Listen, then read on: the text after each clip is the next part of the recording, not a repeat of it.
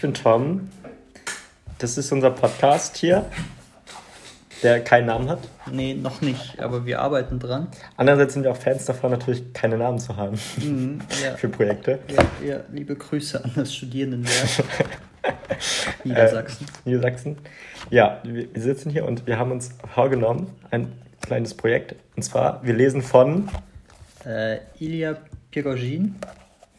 Äh, es wird auch genauso ausgesprochen, Ich glaube schon, ich habe es nachgeguckt tatsächlich.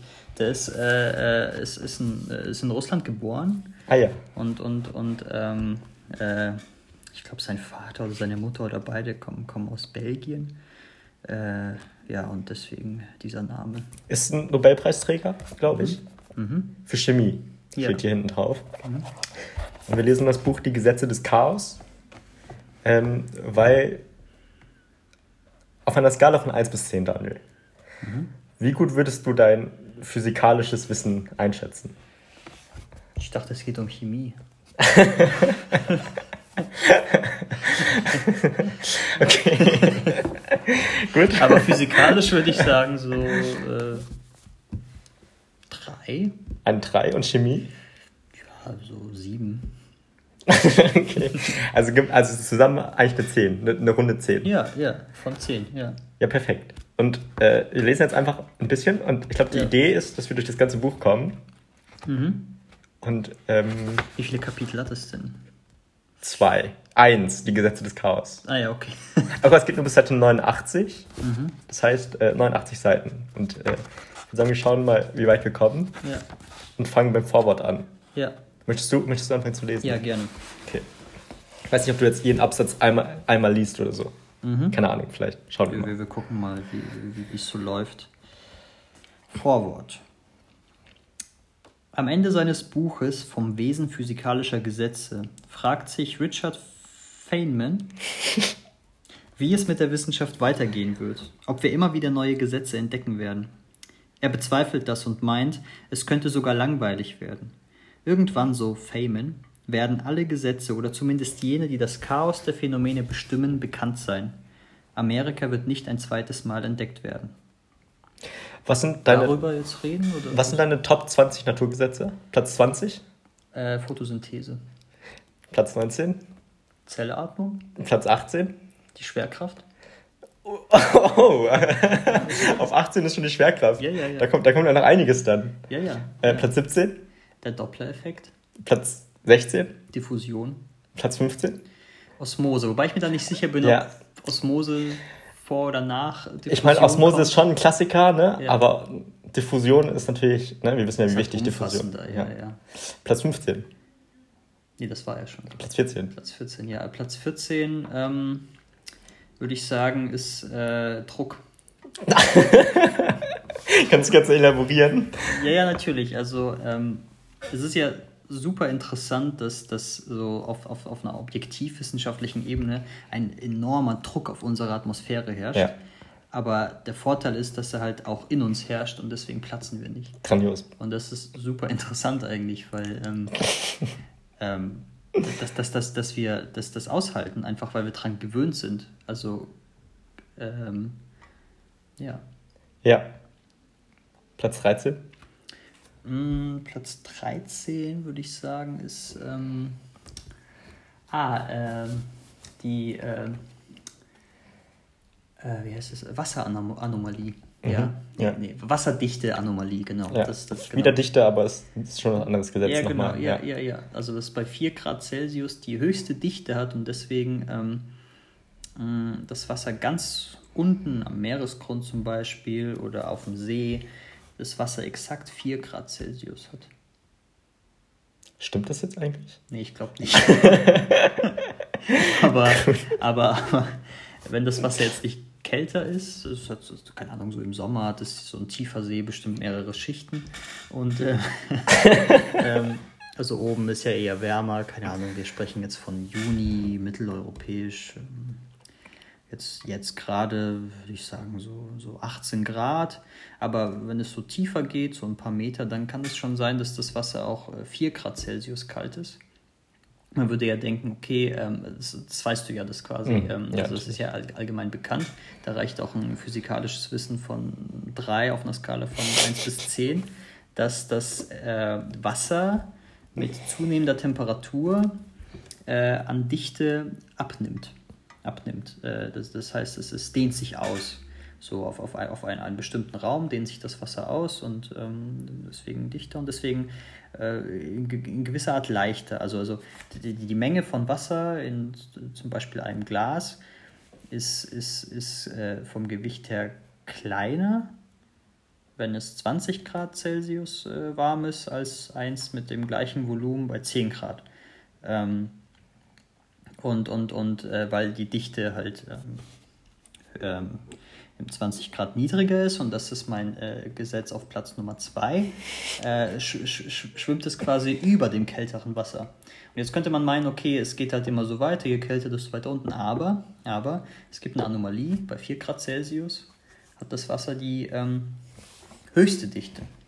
Und deswegen ähm, ist dieses Wasser ganz unten und darüber ist zum Beispiel Wasser, was ähm, ähm 1 Grad Celsius kalt ist. Oder Eis zum Beispiel hat ja 0 Grad Celsius, schwimmt ganz oben, also ganz verrückt. Ich habe keine Art und Weise und keine Möglichkeit jetzt zu bestätigen, ob das jetzt stimmt oder nicht. Aber ähm, die Art und Weise, wie du es vorgetragen hast, fand ich jetzt sehr souverän. Mhm. Deswegen ähm, glaube ich dir das. Und mhm. ähm, wir springen vielleicht zu deinem Platz 1. Platz 1 Naturgesetz. Ähm, Atomkraft. Atomkraft. Ja. Mhm. Ja. Ähm, Dann lesen wir mal weiter. Mal weiter. äh, dieser Vision, also wir waren bei ähm, Amerika wird nicht ein zweites Mal entdeckt werden, laut Feynman. Dieser Vision von einem Ende der Wissenschaft begegnet man auch in anderen Werken bedeutender Physiker. Hawking kündigt in seinem Buch Eine kurze Geschichte der Zeit eine vereinheitlichte Theorie an, die es nun erlauben wird, Gottes Plan zu kennen. Soll ich die Fußnote dazu vorlesen? vielleicht, nicht, ist, da ja, ist vielleicht ist da ja was äh, Wichtiges. Ah ja, Stephen, Stephen Hawking, eine kurze Geschichte der Zeit, Rheinbeck 1988. Und du kennst das Buch nicht, es ist dir nicht bekannt, dieses Buch. Nee, nee. Da also den Titel kenne ich, ich glaube, das hat sich gut verkauft, dieses Buch, mhm. weil es auch ein bisschen so verständlich ist für die meisten. War das nicht im Englischen dieses ähm, The World is a um, Nutshell oder so? Oder war das ein anderes? Ne? Okay. Ich weiß es nicht. Okay. Also ich. Soll ich mal springen zu. Ähm Was? Nee, ich gehe jetzt mal weiter. Wir lesen es durch. Wir lesen es durch. Ja, ja, ja, ja, ja, das ist gut. Die in diesem Band dargelegte These kommt zu einer anderen Perspektive. Der von Feynman und Hawking vertretene Begriff des Naturgesetzes bezieht sich auf ein Universum, das grundsätzlich reversibel ist und keinen Unterschied zwischen Vergangenheit und Zukunft kennt. Darüber würde ich gerne reden. Da, ja? ja, das, da, ja. hätte ich gleich eine Frage an dich. Tom, du, du, du studierst ja jetzt im Master Philosophie. Ja, ich bin ein bisschen weiter fortgeschritten. Ja. Ähm, und ähm, also nicht was die Semesteranzahl angeht, aber, aber du bist auf jeden Fall im Master. Und ähm, äh, genau, hier steht, ich zitiere nochmal, ähm, der von Feynman und Hawking vertretene Begriff des Naturgesetzes bezieht sich auf ein Universum, das grundsätzlich reversibel ist und keinen Unterschied zwischen Vergangenheit und Zukunft kennt. Das ist ja total interessant, weil es ist äh, an sich sehr praktisch. Es geht um Natur, äh, Universum, es ist so plastisch, es ist, es ist irgendwie sinnlich erfahrbar und trotzdem kommt dann kein Unterschied zwischen Vergangenheit und Zukunft. Würdest du sagen, man kann nur ein Verständnis von, von, von der praktischen, physischen Welt haben, wenn man sie formal logisch betrachtet? Abstrakt formal logisch, in der sowas wie Zeit ausgeklammert ist. Also ich verstehe, glaube ich, diesen Satz halt auch nicht, insofern, also Vergangenheit und Zukunft kennt. Also ich glaube, ich würde mal sagen, so ein, so ein grundsätzliches, Natur, ein grundsätzliches naturwissenschaftliches Verständnis mhm. ist ja, dass man so, so, Prinzipien findet, wie zum Beispiel Schwerkraft oder so. Oder man, mhm. ähm, genau, man hat eine Theorie der Schwerkraft. Mhm. Und ähm, diese, diese Theorie äh, bezieht sich auf ein Phänomen, was sozusagen nicht zeitlich ist. Also äh, Schwerkraft ist jetzt mhm. präsent und war auch vor 2000 Jahren schon präsent oder so. Und ähm, das ist das bisschen, was ich verstehe von so, ne, dass man eine Welt versteht, die keine Vergangenheit, keine Zukunft kennt. Und ähm, es gibt jetzt aber auch, es gibt auch dieses, also das ist ja eigentlich auf so einer Art von, könnte man sagen, objektiver Ebene oder so. Das ist so, wenn man versucht, die Welt in Fakten zu begreifen. Und jetzt gibt es aber so Phänomene wie zum Beispiel ähm, die kopernikanische Wende, wo man herausgefunden hat, a, vielleicht waren wir sehr dumm, weil die Sonne dreht sich ja gar nicht um die Erde, sondern es ist umgekehrt. Hat so ein Typ äh, gesagt, nachdem eine Wissenssendung auf Pro7 äh, benannt wurde. Und Welt der Wunder. Welt der Wunder. Und, ähm, und ähm, da war ja einfach der Unterschied, dass man dachte, man wüsste, wie die Welt funktioniert, bis man dann herausgefunden hat, nee, es funktioniert ganz anders herum. Also, also, also, weißt, also weißt du, man dachte, man hatte genau dieses Ja. Verständnis, das wir jetzt von der Schwerkraft haben, hatte man damals für Erdrotation und, Ja, ja, und, und Sonnenrotation.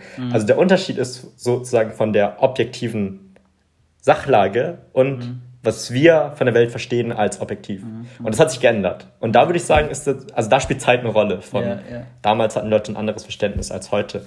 Und ich frage mich, was, also was jetzt in diesem Buch hier vorgeschlagen wird, ein Verständnis, das nicht so ist, Mhm. Will das jetzt grundsätzlich hinterfragen, die Art und Weise, wie wir die Mhm. Welt sehen, weil auch unser vermeintlich objektives Wissen, was wir jetzt haben, ist sozusagen kontingent und kann sich verändern oder kann Mhm. hinterfragt werden. Also ist das sozusagen die These, die jetzt hier gestellt werden soll oder Mhm. ähm, was? Das verstehe ich, das verstehe ich auch noch nicht.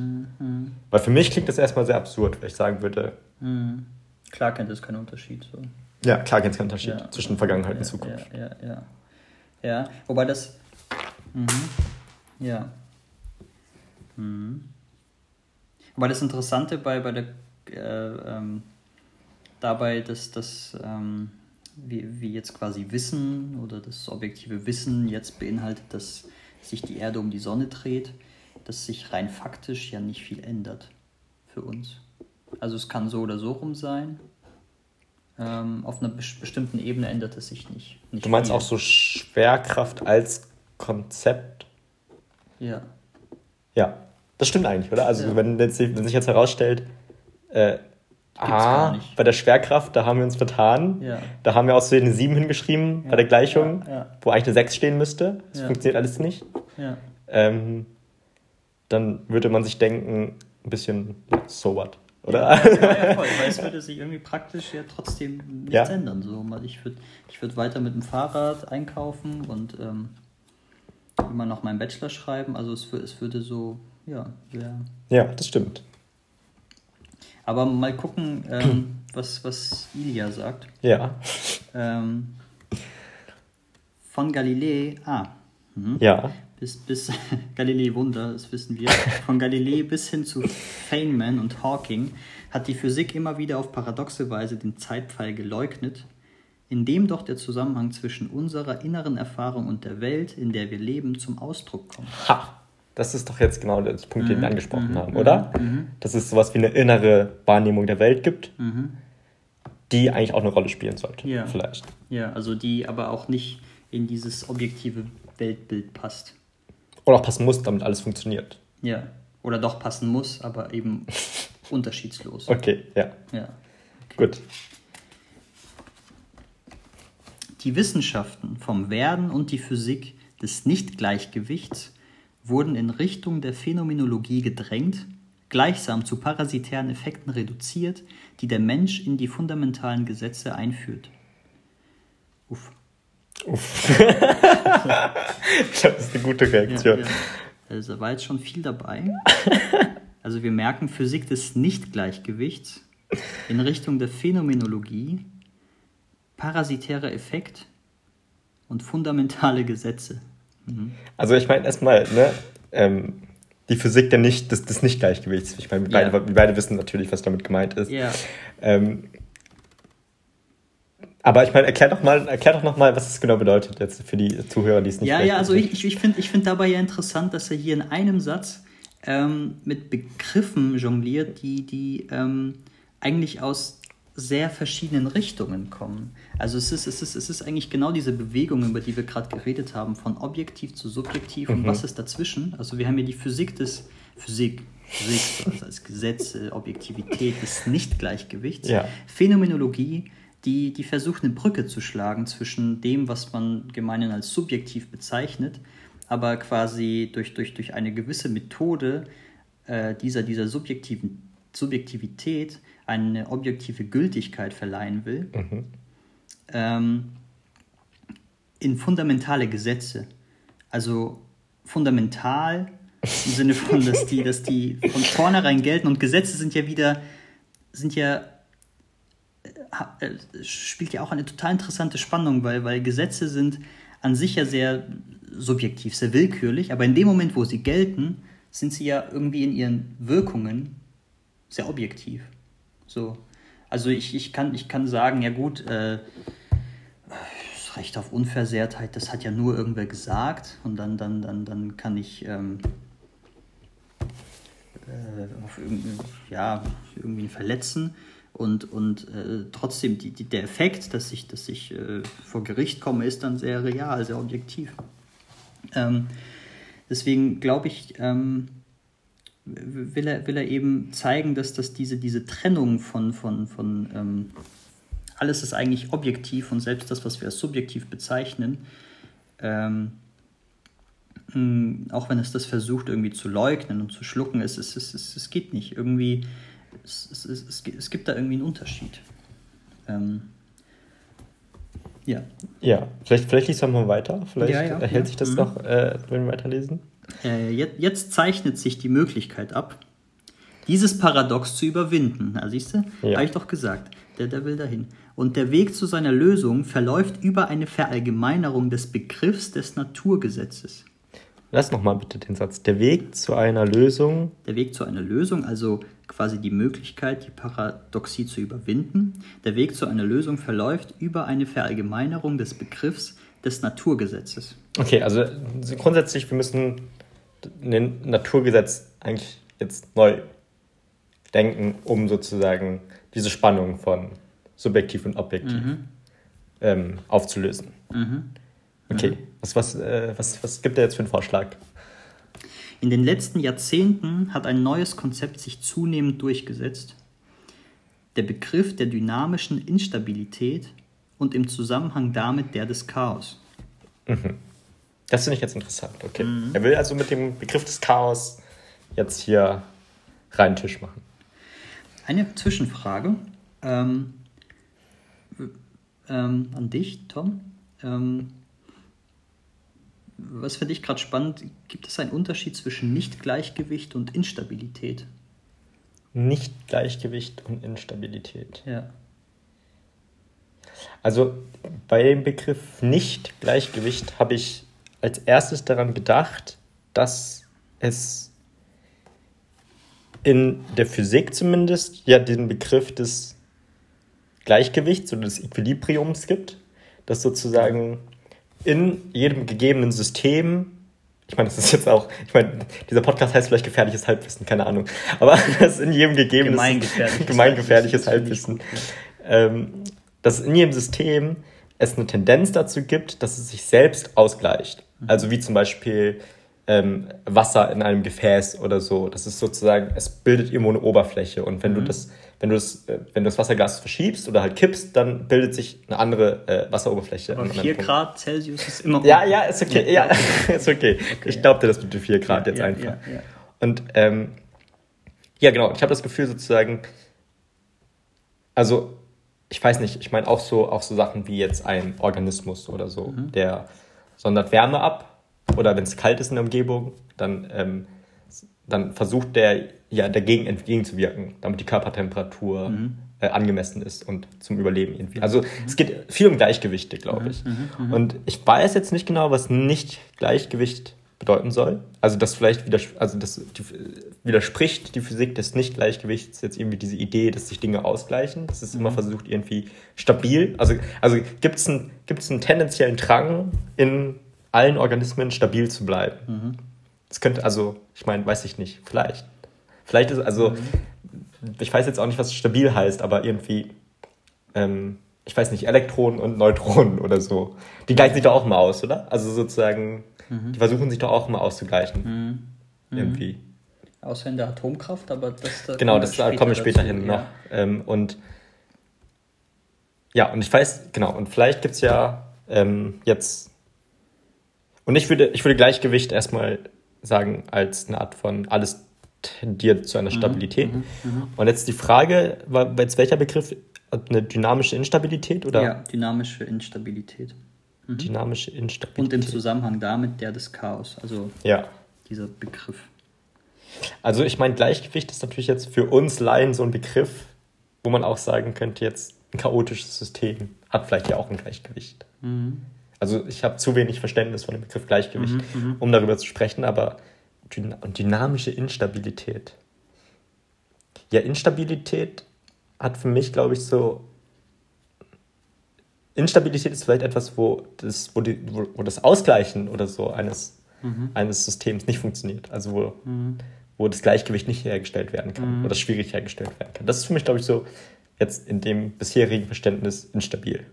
Und es ist irgendwie singulärer, oder? Also zum Beispiel, wo wir jetzt gesagt haben, so ähm, ähm, in unserem allgemeinen Verständnis, äh, Gleichgewicht, da stelle ich mir immer so zwei, äh, ja, zwei Spielende vor. Also, also ähm, äh, zwei Einheiten, zwei Elemente, die irgendwie in Relation zueinander stehen, zu einem Gleichgewicht oder eben nicht Gleichgewicht. Aber Instabilität oder Stabilität kann sich ja auch nur auf ein Element beziehen. Also es braucht kein zweites Element, also nicht Element im chemischen Sinne so. Ähm, und das, das, das finde ich auch interessant, dass er irgendwie mit Instabilität vielleicht ähm, weg von so einem dualistischen Denken weg will, Ja, zu etwas Einheitlicherem. das ergibt Sinn. Aber natürlich hast du halt die, dann die Dualität von stabil und instabil, Instabil, oder ja, so. das- also das da müsste man vielleicht komisch, sozusagen, ja. Mhm. vielleicht finden wir noch heraus, was stabil bedeutet, damit wir instabil verstehen können. Ja. Ich lese weiter. Beim Chaos denkt man an Unordnung, Unvorhersehbarkeit. Ja, das ist zu, Zustimmung. Ja, finde ich auch gut, ja. ja. Ähm, es ist jedoch, wie wir sehen werden, möglich, das Chaos in die Naturgesetze einzubeziehen. Diese müssen dazu allerdings in der Weise erweitert werden, dass die Begriffe der Wahrscheinlichkeit und der Irreversibi Entschuldigung, Irreversibilität in ihnen Platz haben. Kurz, der Begriff der Instabilität zwingt uns, die Beschreibung individueller Situationen, Trajektorien, Wellenfunktionen, das ist in Klammern als Beispiel, nehme ich an, zugunsten statistischer Beschreibungen aufzugeben. Auf der statistischen Ebene sehen wir dann eine gebrochene zeitliche Symmetrie auftauchen. Das ist jetzt auch viel. Ähm, wir können ja vielleicht nochmal so Schritt für Schritt. Also er sagt, es ist jedoch möglich, wie wir sehen werden, das Chaos in die Naturgesetze einzubeziehen. Also das finde ich ja spannend erstmal. Ja. Diese müssen dazu allerdings in der Weise erweitert werden, dass die Begriffe der Wahrscheinlichkeit und der Irreversibilität in ihnen Platz haben. Das heißt, bis jetzt haben sie da keinen Platz. Die Wahrscheinlichkeit, also Wahrscheinlichkeit. Ja. Ah, also im Sinne von, es gibt keine Wahrscheinlichkeit für, ob die Schwerkraft eintritt oder nicht. Ja, das hätte ich jetzt natürlich auch so verstanden. Ja. Und ähm, Irreversibilität. Ah, genau. Also sozusagen, wenn die Schwerkraft, also wenn wir ein Naturgesetz wie die Schwerkraft definieren, Mhm. dann ist es einmal gültig und es bleibt immer gültig. Sozusagen. Und man kann es auch, es, es kommt auch kein Punkt, wo es nicht mehr gültig ist. Ja. Und dafür sozusagen, Ja. also entge entgegen davon steht vielleicht der Begriff, den er jetzt hier nennt, von Mhm. Irreversibilität, ähm, die man noch irgendwie dazu denken muss. Oder er schreibt hier kurz, der Begriff der Instabilität zwingt uns, die Beschreibung individueller Situationen, Trajektorien, Wellenfunktionen zugunsten statistischer Beschreibungen aufzugeben. Tom, was sind Trajektorien? Trajektorien, also Trajektion ist ja sozusagen, soweit ich das weiß, eben ähm, Fluggeschwindigkeiten, also sozusagen Geschosse, Projektile. Ähm, und sozusagen, ich glaube, etwas, was sozusagen von einem Punkt A nach B ähm, transportiert wird. Ah ja. Ähm, genau, also ich meine, weiß ich nicht, du kannst ja vielleicht kurz die Ja, wie Wellenfunktion. Traktoren, du kannst, so. nein, nicht wie Traktoren, aber du kannst ja kurz vielleicht die Wellenfunktion beschreiben. Ja, die, ähm, Ja, die Wellenfunktion. ja, die bringt mich wieder zurück zu, zu, zu, zu der. Nicht äh, zu dem Eis, nicht zu den 4 Grad. Nein, nein, nein, nein, nein, nein. Wir gehen jetzt, nein, wir jetzt nicht nochmal in die Wasser, 4 Grad. Okay, ähm, Ich meine, okay, äh, aber also. Aber ich, ich, ich meine, dass. Ähm, hm, also jetzt so mathematisch, Wellenfunktion, Sinus, Cosinus und Tangens sind ja auch Wellenfunktionen. Ja, klar. Ja, ja, Ja. genau. Und ähm, Sie beschreiben ja auch eine Welle. Ja, genau, sie be beschreiben die Funktion einer Welle und ähm, äh, ich, ich, ich glaube, das ist. Ah, vielleicht, vielleicht nimmt er. Ich, ich glaube, er nimmt bewusst diese Beispiele, weil, Ja, weil, sie, ja. weil sie wieder äh, so, so Grenzen anstoßen von, von Grenzen, die dieses ähm, dualistische Bild, was er hier halt kritisieren will oder neu formulieren will, so ankreiden. Weil Wellen, Wellen, das ist, ähm, ist, ist ähm, alles andere als dialektisch. weil, weil, ähm, ähm, es gibt ja zum Beispiel auch äh, hier dieser Teilchen-Welle-Dualismus bei Licht. Ähm, stö- stößt, glaube ich, auch genau so dieses, dieses Problem an, ja, was ist es denn jetzt? In, in einem dialektischen Weltbild kann, kann man nicht sagen, es ist sowohl Welle als auch Teilchen, aber irgendwie äh, ist es halt so, so von, den, von, den, von, den, von der individuellen Situation abhängig, wann ich dieses Teilchen beobachte, ist es mal Welle, mal Teilchen. Und man muss sozusagen für jede individuelle Situation eigentlich diese Beschreibung von vorne machen. Was ja genau das Gegenteil ist von der Art und Weise, wie wir Naturgesetze verstehen. Mhm. Ja. Weil da sozusagen es ja nicht auf, auf den individuellen Fall ankommt, sondern auf auf. Allgemeines. Ja, ja, ja. Ja, Das finde ich doch, das finde ich doch äußerst, das finde ich doch äußerst hier äußerst erleuchtend, Ja, schon, schon. Also ich habe jetzt alles verstanden bis jetzt. Ja. Und auf der Stat also der letzte Satz, auf der statistischen Ebene sehen wir dann eine gebrochene zeitliche Symmetrie auftauchen. Ja. Also das müssen wir, ich glaube, das wird noch ausgeführt. Das müssen wir jetzt vielleicht Mit der nicht, gebrochenen zeitlichen Genau, die Symmetrie, gebrochenen, ja, aber das ist ja auch nur erstes Vorwort. Ja, Gut, Ja. dann äh, weiter. Ich finde es gut bis jetzt. ja ich, ich auch. Also ähm, weiter. Die traditionelle Auffassung der Naturgesetze sah, wie gesagt, einen Gegensatz zwischen den zeitlosen, fundamentalen Gesetzen und den phänomenologischen Beschreibungen, die den Zeitpfeil erhalten, enthalten, Entschuldigung, die den Zeitpfeil enthalten. Durch die Betrachtung des Chaos gelangen wir zu einer neuen Kohärenz, zu einer Wissenschaft, die nicht mehr nur von Gesetzen, sondern auch von Ereignis spricht. Einer Wissenschaft, die nicht mehr die Emergenz von Neuem und damit ihre eigene schöpferische Aktivität leugnen muss. Nochmal den letzten Satz bitte. Also den letzten Halbsatz. Äh, Eine zu, Wissenschaft? zu einer Wissenschaft, die nicht mehr nur von Gesetzen, sondern auch von Ereignissen spricht. Einer Wissenschaft, die nicht mehr die Emergenz von Neuem und damit ihre eigene schöpferische Aktivität leugnen muss. Ah ja, das finde ich ja sehr interessant. Ah, das finde ich sehr interessant. Wissenschaft, die schöpft, die nicht nur Wissen- beschreibt, sondern schöpft. Ja, oder, oder eine Wissenschaft, die Raum dafür lässt, dass etwas entsteht, was vorher noch nicht bedacht ist oder so. Also das, was ja eigentlich der Todfeind der Wissenschaft ist, der Naturwissenschaft, das ist irgendwie, dass man Dinge nicht erklären kann oder so. Und hier plädiert er jetzt gerade für eine, für eine Wissenschaft, die ähm, eben genau diese Leerstelle eigentlich, diese, diese Möglichkeit offen lässt, dass es schöpferisch was Neues, wirklich was, wirklich was komplett Neues entsteht oder so.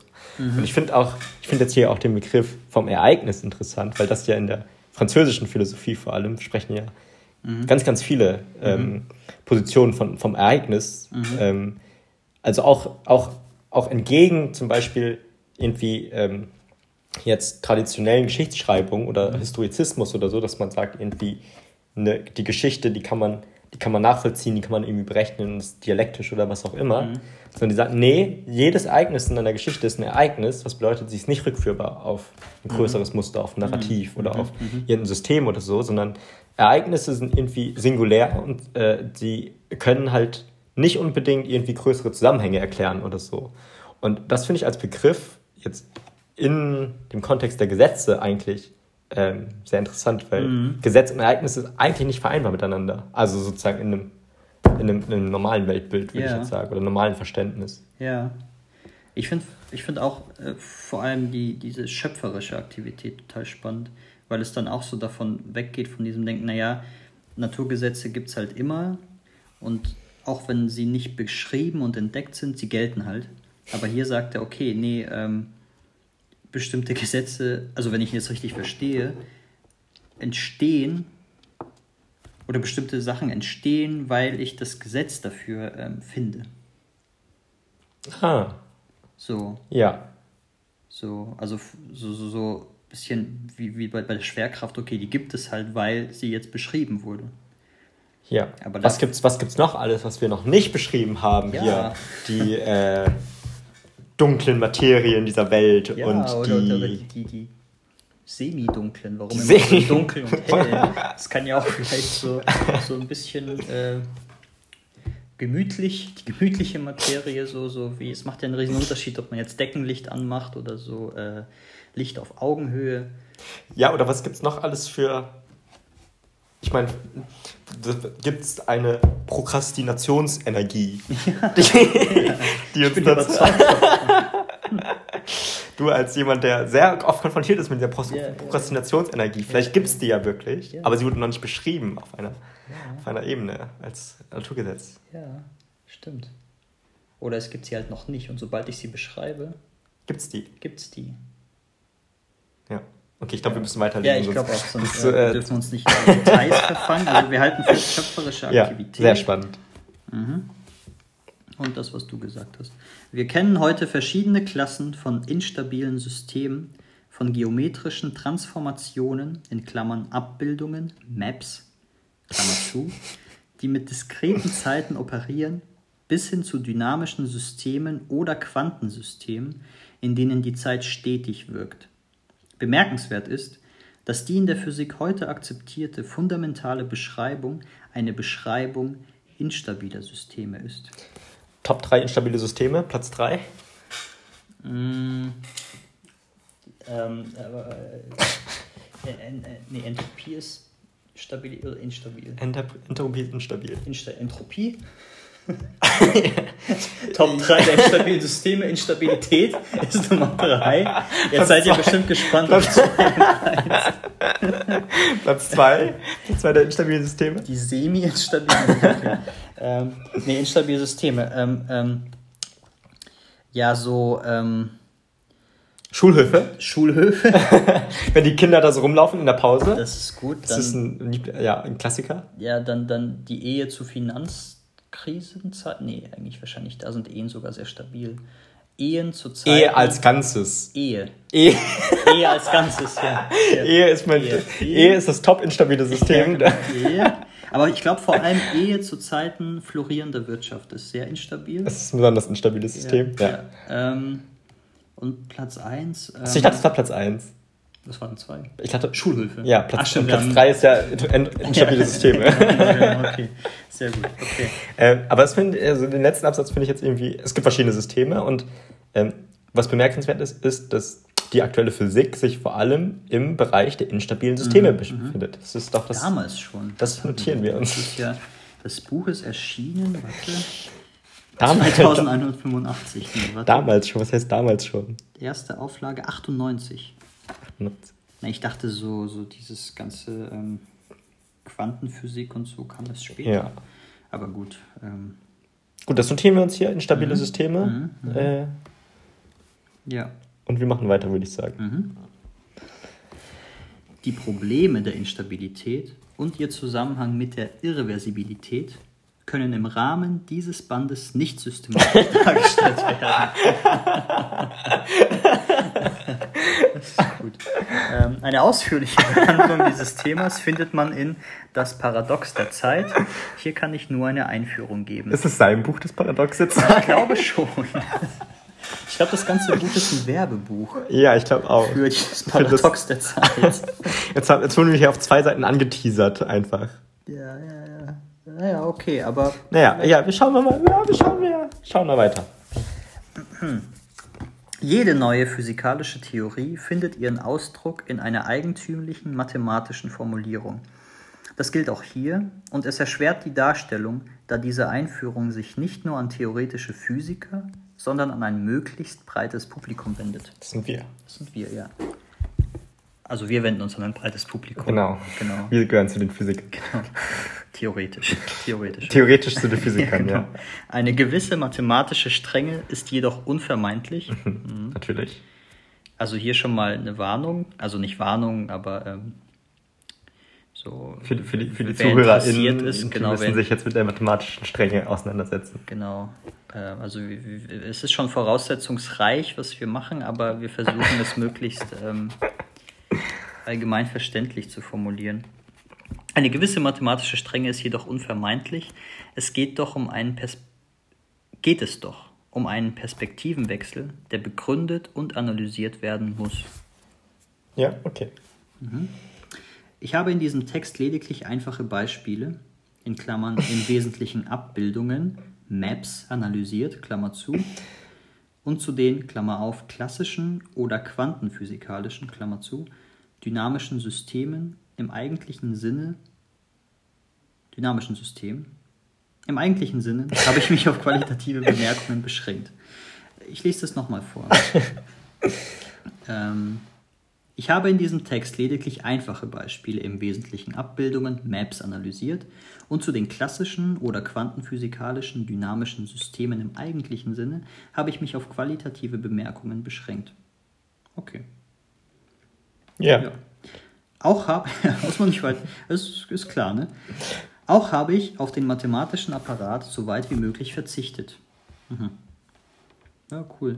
Eine systematische Darstellung des mathematischen Formalismus findet man jedoch im Anhang, der gemeinsam mit äh, römisch erstens, nee, nicht römisch erstens, gemeinsam mit I.